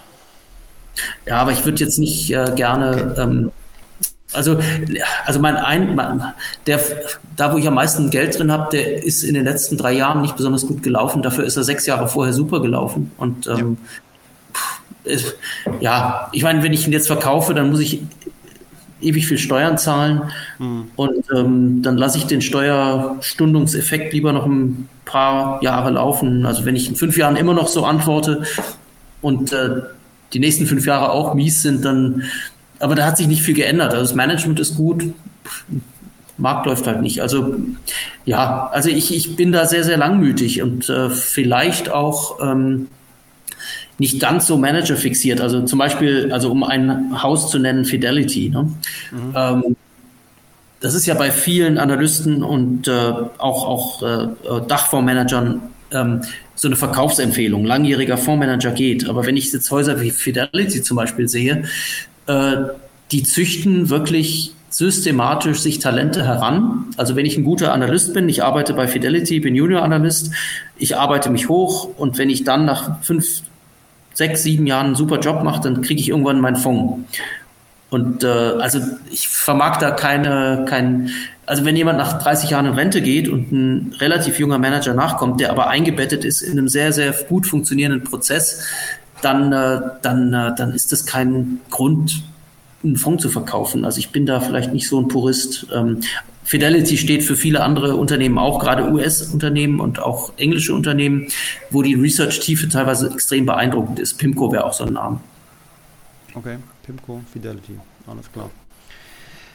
Dann gehen wir nochmal zur nächsten, beziehungsweise eine, eine Sache im Chat noch, was ich auch ähm, zumindest jetzt ähm, ja, ein legitimer Einwand, da schreibt nämlich jemand, der zuckerfrei fit, dass der Global Portfolio One ja auch noch so ein Fonds ist von dem Andreas Beck, der aber 0,7% kostet. Da müsste ja die Kritik noch, noch heftiger ausfallen, oder? Ja, also ich finde 0,7, ja, klar, klar. okay. Nur 0,7 ist dann 2001, ne? klar. Ja, okay. Aber das ist ja auch eher ein passiver Ansatz, ne? dieses Global Portfolio One. Man kann sich offenbar erlauben dann. Jein, also ich meine, ich, ich will jetzt an dieser Stelle nicht zurückrudern. Also 0,7 ist viel, ich finde zu viel. Auf der anderen Seite, der Beck hat das schon seit Jahrzehnten gemacht. Ne? Ich glaube, das war der erste, der, der war sogar vor dem Weber da. Ich glaube, der hat den Weber sogar um ein paar Monate. Mhm. Also oh. vom Ariero. Ja, vielleicht kriege ich jetzt einen bösen Anruf, aber ähm, ich meine, der wäre sogar ein Tick älter. Also der hat schon Faktoren gemacht, wo ich sage, okay, da hat, äh, da hat iShares, ich glaube, da gab es iShares in der Größe noch gar nicht. Ne? Das war damals noch Barclays. Aber egal. Ähm, auf jeden Fall, das, der, der ist so einer derjenigen, die es zuerst gemacht haben. Nein, ich denke, der muss nicht immer noch 0,7 nehmen. Okay. Gut, Steffen ergänzt ja noch, vor allem zahlt man bei Beck die 0,7 sogar auf den risikolosen Anteil. Auf den risikolosen Anteil. Der hat auch Cash dabei, gell? Ja, ja, stimmt, der hat Cash dabei. Der hat Geldmarktfonds drin, ne? Bin mir nicht ganz sicher jetzt bei dem. Bei ja, dem ja, ich glaube ja. Aber gut, das ist ja generell so. Ne? Sie haben einen Fonds, der, der macht 10% Cash und natürlich zahlen sie die Management-Fee auch auf, ähm, hm. Auf das Cash. Ist, ja. ja, ist so. Würde ich jetzt nicht als verwerflich sehen. Ja. Ah, der ähm, Fritz Obermeier schreibt noch, sind Sie auch in Anleihen investiert? Also Sie selbst jetzt. Äh, Anleihen, Fonds und ETFs ja. Seitdem mhm. die Unternehmen diese hohen Prospektanforderungen haben, aus Anlegerschutzgründen, werden ja prinzipiell fast schon keine anlegerfreundlichen Stückelungen mehr vorgenommen. Insofern nein, ich kaufe keine Einzelanleihen. Okay. Dann haben wir noch eine Frage, ähm, vorher gestellt worden. Gibt es im Internet irgendwo einigermaßen vollständige Verzeichnisse von ausschüttenden ETF, wenn möglich sortierbar nach Performance? Also so, ich ne? kenne Just, Just ETF, äh, Morningstar hat das glaube ich auch. Mhm. Ja, also ich so, ja klar, also ich weiß von Morningstar ganz sicher, dass man das als Filter einstellen kann, morningstar.de. Ähm, ich meine, dass Just ETF das auch macht und ansonsten muss ich gestehen, bin ich äh, kein Nutzer von Internet-Tools. Okay. Ich ergänze noch extra Fund ETF, da kann man das auch auf jeden Fall einstellen ne? und dann auch noch nach Performance sortieren. Also genau das, was er eigentlich sucht, kann man da schon äh, teilweise kostenfrei sich im Internet äh, selektieren. Dann die nächste Frage, was haben wir hier? Ähm, warum sind rein trendfolgende Managed Future Funds oder Fonds ähnlich anlegerfreundlich wie ETFs, obwohl diese Fonds aktiv gemanagt werden. Und wo und wie finde ich die richtigen? Also Managed Future Fonds ist dann schon was eher für die äh, Experten jetzt unter uns, wenn es überhaupt einen Grund gibt, die zu kaufen. Wie, wie ist da die Meinung? Uff, ich verstehe nicht, warum die anlegerfreundlich sein sollen. Hm. Ich kann also das, sind, nicht äh, sagen. Das sind, halt, äh, das sind halt Trendfolger, ja. äh, CTAs, ja, die, die funktionieren, also ich meine, so die, die richtig guten Managed Future Fonds, die wahrscheinlich alle geschlossen sind, an die wir alle nicht mehr rankommen können, ähm, die sind hervorragend, klar. Aber das, das, ich vermute mal, dass mit der KI-Welle da noch einiges passieren wird. Ähm, und aber die guten Hedgefonds, die sind eh wahrscheinlich nicht für Normalsterbliche überhaupt erschließbar, zum, auch weil sie nicht mehr offen sind für Neuinvestments. Und ansonsten sehe ich halt viel Mittelmaß, ehrlich gesagt, bei, äh, bei den Trendfolgern, die noch, äh, die noch da sind. Also ich verstehe das anlegerfreundlich nicht, aber gut. Mhm. Ja, der Patrick schreibt in der Telegram-Gruppe, was halten Sie von sehr disruptiven Unternehmen, wie sie zum Beispiel im ARK Invest oder dem 10x DNA-Fonds drin sind? Anschlussfrage, was soll man von der Strategie von 10x DNA halten? So viele Fonds mit wenig Bestand am Start, da hatten wir schon drüber geredet. Genauso wie Dirk Müller, also zumindest der neuere Dirk Müller-Fonds, der ist auch noch relativ äh, dünn vom Volumen. Was halten Sie von dem großen Bewertungsunterschied zwischen Large Caps und Small Caps, besonders Potenzial, besonders Potenzial bei Small Caps? Fragezeichen. Vielleicht da noch das, ja. was, was jetzt noch fehlt. Vielleicht ergänzen. Von, von hinten aufgerollt. Ich meine, Small Caps, ja, ich meine, die haben keine besonders gute Zeit gehabt in den letzten zwei Jahren. Ähm, ich bin jetzt nicht so der Freund von diesem ähm, äh, von dieser von dieser Small Cap Prämie. Ne? Also vielleicht kann man von der Illiquiditätsprämie eher sprechen, aber Small Cap Prämie als solche ist meines Erachtens ähm, wird überschätzt und, und wurde auch so ein bisschen ähm, debunked. Dieser Mythos wurde debunked. Ähm, aber gehört dazu. Also es gibt, es gibt, äh, es gibt äh, hervorragende kleine Unternehmen, die haben halt in Zeiten äh, schwacher Konjunktur sind die wahrscheinlich riskanter als diversifizierte Konzerne, aber gehört zum Repertoire. Also ich bin nach wie vor überzeugt, dass Small Caps ähm, überall reingehören und äh, die werden auch sträflich vernachlässigt, finde ich. Also weil ja. Viele ETFs sind ja doch Large Cap ETFs. Ich meine, okay, so klassischer MSCI Index, der greift 85 Prozent des Marktes typischerweise ab, aber Small Caps sind nun mal die 15 Prozent. Deswegen in den allermeisten ETF-Portfolios sind Small Caps unterrepräsentiert. Äh, insofern, ich würde immer investieren in Small Caps. Ähm, aber ich würde jetzt nicht großes Potenzial in den nächsten zwölf Monaten zwingend erwarten.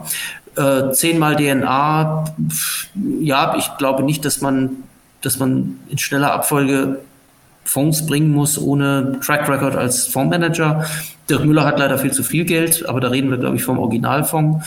Und ähm, ich finde ARK Invest, also es ist so eine, so eine Mischung aus ungläubigem Staunen, wenn, wenn Tesla minus 60 Prozent gemacht hat, ähm, Katie Wood macht einen Double Down und kauft noch mehr Tesla. Also ich weiß nicht, ob ich äh, ihren Mut bewundern oder, oder ähm, ja, weiß ich nicht. Also wenn man sagt, ich erwarte von einem Fonds eine gewisse Diversifikation, dann kriegt man sie nicht im ARK Invest.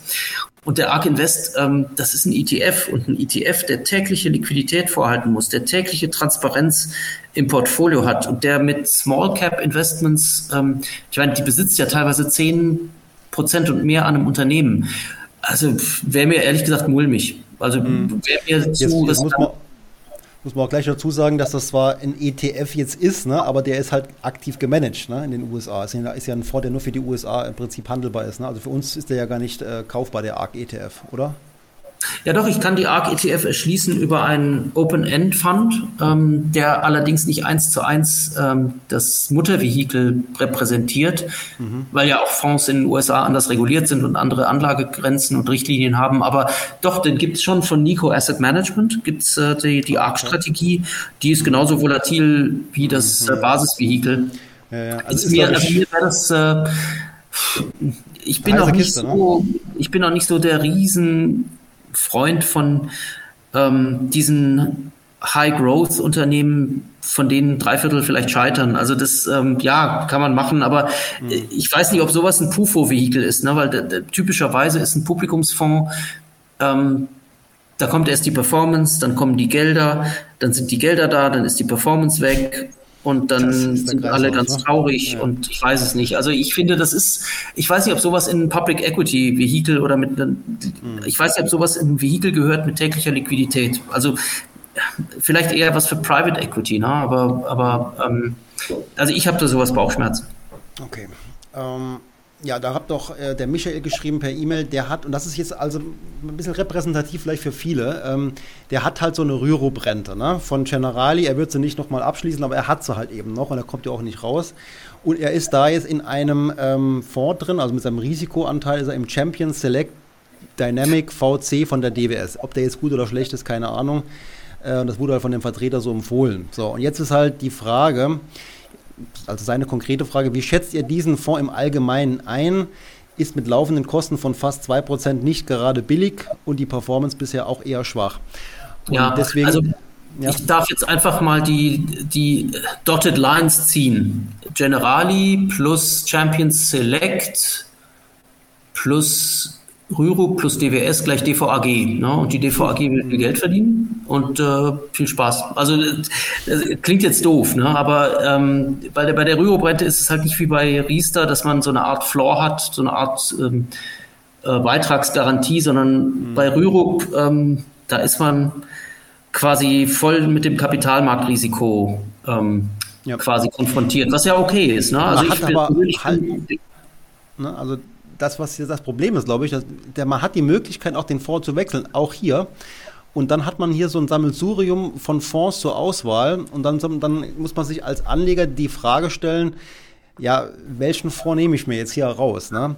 Äh, da ist oh je, auch natürlich ja. kein ETF dabei, ne? aber da sind so blödsinnige Fonds drin, wie hier zum Beispiel eine Gold und äh, Precious Metals. Ne? Also das ist ja kein Fonds, den man jetzt hier so als äh, Hauptfonds nimmt für die Altersvorsorge, sondern das ist ja maximal eine Beimischung.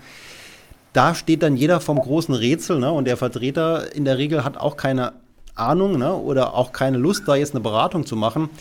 Wie kann man so eine Situation lösen? Also ich habe da selber... Äh, nicht die Also ich Antwort würde drauf. jetzt on the fly, also ich mache keine Anlageberatung on the fly. Ne? Also ich kann nur grundsätzlich sagen, versucht die Kosten zu senken und ähm, das ist schwierig bei einem Produkt, was über diesen Strukturvertrieb äh, ähm, es verkauft ist wurde. Eigentlich. Die, die führen noch nicht mal die Kosten hier auf. Ich muss mir bei jedem einzelnen Fonds noch anschauen, ja, was kostet der mich überhaupt? Ne? Also da wird überhaupt keine Hilfe einem angeboten, äh, wenn man jetzt hier sich einen besseren Fonds aussuchen will. Ne? Also es ist wirklich schlimm. Ja, es, ich meine, bei, bei Rürup kommen so viele Punkte hinzu. Das sind ähm, in der Regel, machen das ja typischerweise Selbstständige, mhm. die, ähm, äh, die da Steuervorteile rausziehen können. Also ich, mir, ich habe kein gesamtes Bild, deswegen kann ich hier wirklich keine nee, qualifizierte Meinung äußern. Ich ziehe mich zurück auf ähm, auf äh, das Mantra bei Langfristinvestments möglichst die Kosten senken und ähm, diversifiziert anlegen und wenn jemand eine schlechte Erfahrung äh, mit einer Rürup-Rente macht, ist das bitter, weil das halt wirklich eine Langfristsache ist. Ne? Also mhm. es tut mir wahnsinnig leid, aber das äh, mehr kann ich da jetzt nicht zu sagen. Nee. Eventuell, wenn, wenn irgendwas ganz schief gelaufen ist, ähm, Verbraucherzentrale ansprechen. Ne? Why not? Ja, also, gut, klar. Na, also man muss ja seine Rechte irgendwie wahrnehmen und ich rate jedem, das äh, ja, zu das tun, wenn, wenn mhm. no, Genau, das ist eine gute Anlaufstelle, um mal drüber zu schauen, was kann man optimieren. Ne? Beim Rürup ist halt immer das Problem, kündigen kann ich den ja halt nicht, kann maximal beitragsfrei stellen. Also da kann man äh, tatsächlich nur noch Schadensbegrenzung teilweise betreiben in dem Bereich. Ja, und wie die aussieht, das muss definitiv ein Reparateur machen und das sollten wir on the fly definitiv nicht machen. Aber wie gesagt, mein, mhm. mein, mein aufrichtiges Mitgefühl, weil eigentlich sollte man bei Langfristanlagen ja. eigentlich äh, gute Erfahrungen machen. Ja.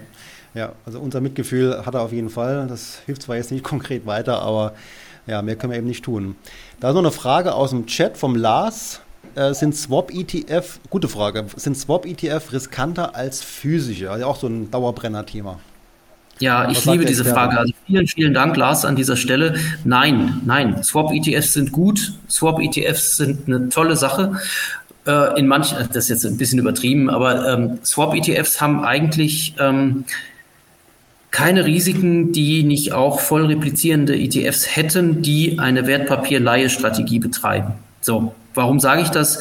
Klar, ein Swap-ETF hat ein Kontrahentenrisiko. Also wenn jetzt zum Beispiel die DWS ein Swap-Geschäft mit der Deutschen Bank macht und die Deutsche Bank geht hops, dann äh, ist äh, dieser Swap-Anteil in Klammern 10% des Fondsvermögens im, im at risk Natürlich hat man einen Sicherheitenkorb, also der ist schon da, aber der muss dann konsumiert werden, der muss verwertet werden. Und das ist mühselig, das ist doof und deswegen, äh, es gibt ein Kontrahentenrisiko bei Swap-ETFs, ja, auf jeden Fall. Ähm, aber wie wahrscheinlich ist es, dass die Deutsche Bank pleite geht? Das lasse ich jetzt mal hier stehen, das ist auch absolut ironiefrei. Ähm, wie wahrscheinlich ist es, dass die Deutsche Bank pleite geht? So, Punkt. Jetzt komme ich zu den voll replizierenden ETFs, die Wertpapierleihe machen. Und äh, da ist äh, dann in der Regel sind, äh, sind da, es ist ein Riesenbouquet an Investoren, die dahinter stehen. Und wer geht short? Das sind ganz oft ähm, Hedgefonds. Ja, also ich halte es für definitiv wahrscheinlicher, dass einzelne Hedgefonds über die Wupper gehen als die Deutsche Bank. Natürlich kann jetzt jeder sagen, aber Credit Suisse und so weiter.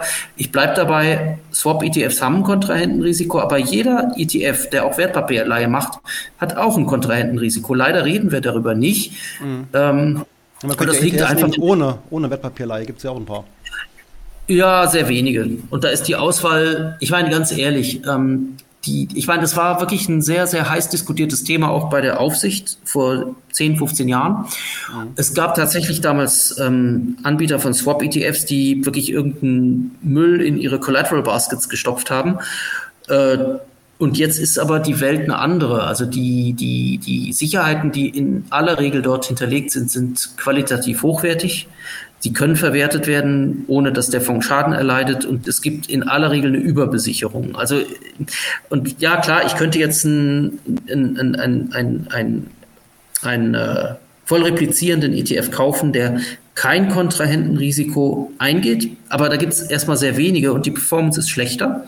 Und dann kommen wir zu der Frage, warum redet keiner über Swaps in aktiv verwalteten Fonds? Weil die mhm. setzen Swaps genauso ein. Insofern, das ist so eine, das ist eine Diskussion, da wurde irgendwie ein Zipfel einer Expertendiskussion irgendwie erhascht und dann in die Welt der Retail-Investoren rausgezerrt und dann völlig falsch geführt. Und äh, also das soll jetzt keine Kritik sein an denen, die die Debatte führen, aber sie ist einfach unvollständig und sie ist, äh, es ist keine besonders gute Diskussion, weil sie unter, ähm, weil, weil die Informationslage in aller Regel nicht so gut ist. Mhm.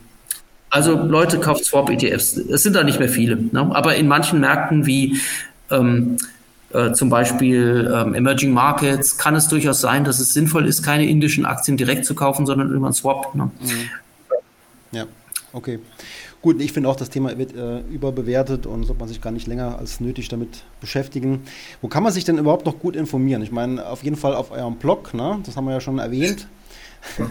äh, Gibt es noch Gerne. andere Sachen, wo, du vielleicht sagen, wo, wo Sie vielleicht sagen würden, da kann man sich noch gut informieren? Vielleicht in den sozialen Medien, YouTube oder wo gibt es noch Möglichkeiten? Also dein YouTube, also Ihr YouTube-Kanal auf jeden Fall. Ähm, äh, äh, Kompliment, also wirklich, ähm, das, das, äh, ich habe schon ein paar Beiträge gesehen auf, auf Ihrem Channel, das ist wirklich ordentlich, sehr gute Qualität.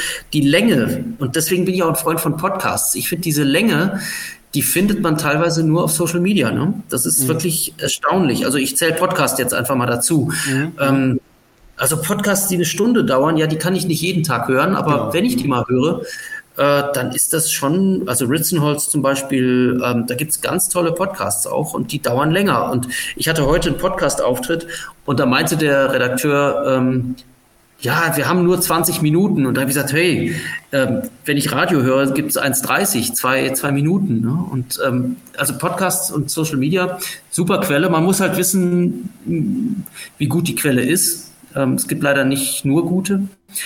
Ähm, ansonsten kann ich durchaus Wirtschaftswoche, Handelsblatt, FATS, ähm, also es gibt äh, vor allen Dingen die FT. Also ich glaube, ähm, also wer sich, äh, oder Economist und FT, das sind die klassischen Medien, die in jedem Fall fantastische Arbeit leisten. Also ich bin ein großer, großer Freund der FT und das nicht nur seitdem ähm, Dan McCrum und andere äh, Wirecard quasi im Alleingang hochgenommen haben.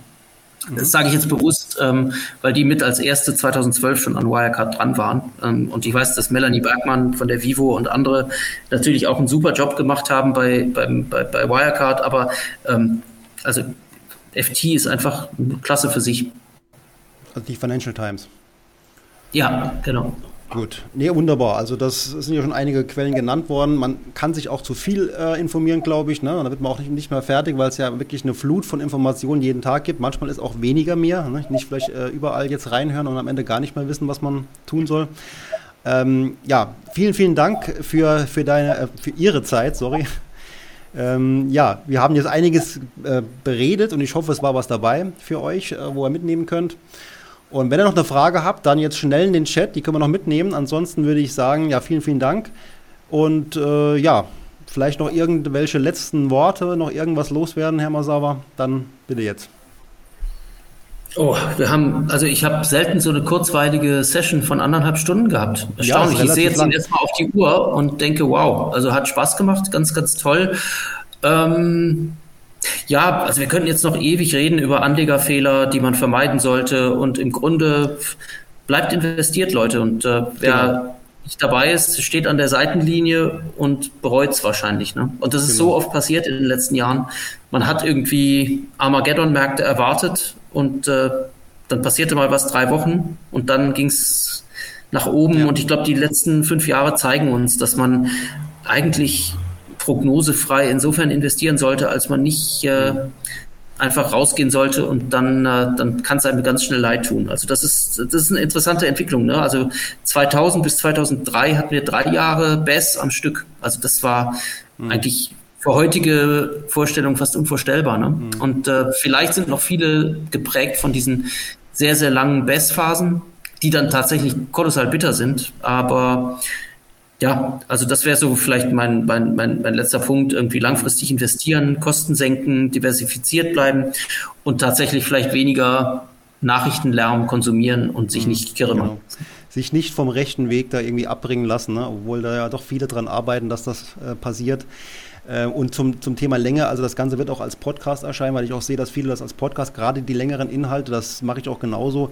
Hier auf YouTube werde ich im Anschluss noch so ein paar, ähm, da diese, diese Timestamps da machen, wo man dann die Themen da reinspringen kann. Dann sehe ich halt auch, wird dann auch immer wieder mal aufgerufen. Aber klar, längere Beiträge ähm, muss man einfach ein bisschen äh, in kleinere äh, Stücke dann praktisch ähm, nochmal neu aufbereiten und dann passt das schon dass man eben ja investieren kann in Wissen, ja, und dann entsprechend weniger Fehler macht und Dafür haben wir, glaube ich, einen kleinen Beitrag geleistet. Also vielen, vielen Dank für das tolle Gespräch, kurzweilige Gespräch, lieber Herr Masawa. Und ja, vielleicht bei nächster Gelegenheit mal wieder mit einem neuen Thema.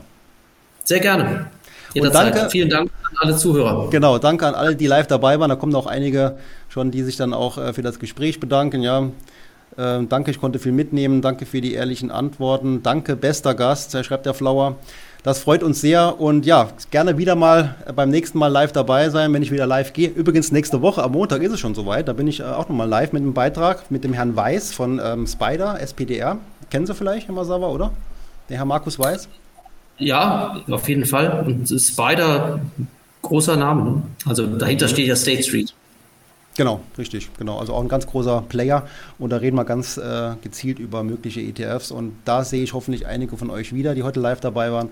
Für heute war es das. Ich wünsche euch allen einen schönen Abend und ja, bis bald. Macht's gut. Ciao.